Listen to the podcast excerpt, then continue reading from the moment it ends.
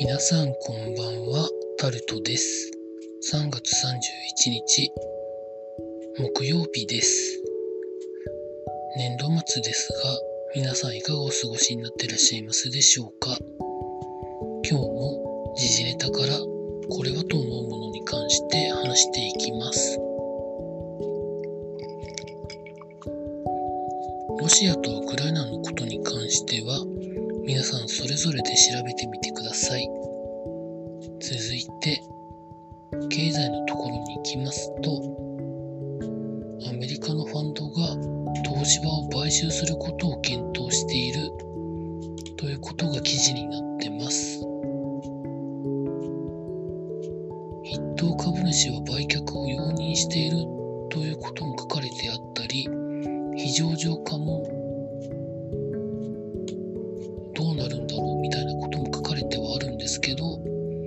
東芝自体は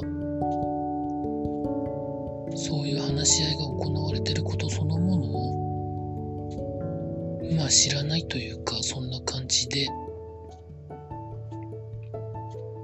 直近の臨時株主総会では経営側が提案した二分割案に関して一応反対多数だったということもあり、まあ、どうなっていくのかなというところは注目ではあるんですけど、まあ、株主の側がそういう話し合いをしているってことが、まあ、今後外からの目でどう見られるかっていうところも若干気にしておこうかなと思っているところでございます。続いて、OPEC 石油輸出国機構とロシアなどの非加盟国の産油国で作る OPEC プラスが掌握増産を維持する形でいくということが記事になってました。欧米の増産要請追加の恐れには応じず見送ったそうです。まあそりゃ今の方が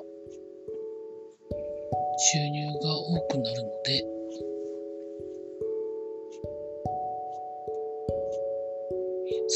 産油国からするといいんだろうなとは思うんですけどね。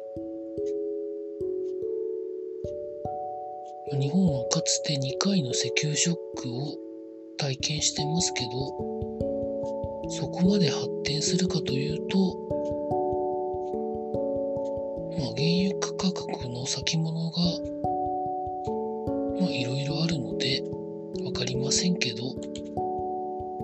そこまで追い込まれることまでにはならないのかなと思ったりもしております。続いて、スポーツのところに行きますと、プロ野球の日ハムが6試合目でついに勝ったということが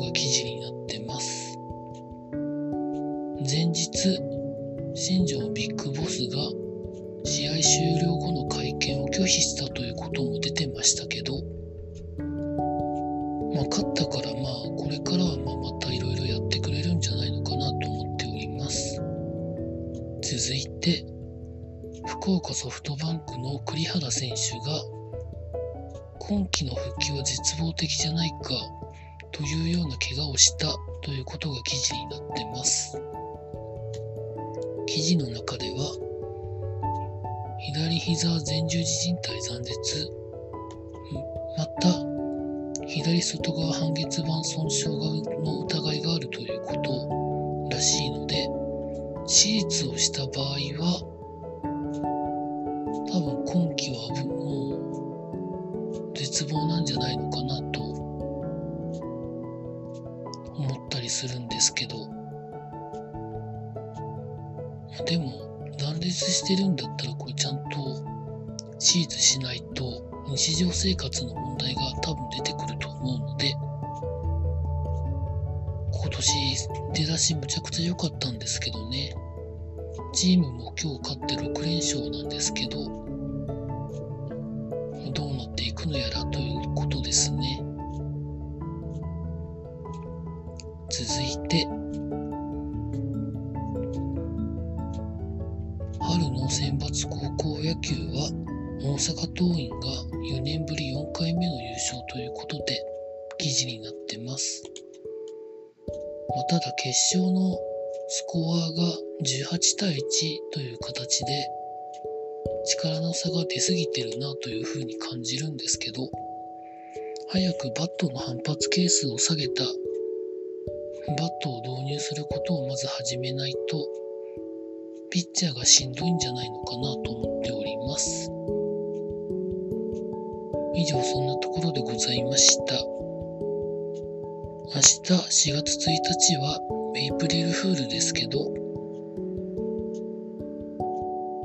ついても影響のない嘘をつけないので何もしないと思うんですけどただワクチンを3回目打ちに行かなきゃいけないのでそれだけはちゃんと打ちに行きたいなと思っている今日この頃でございました。以上タルトでございました。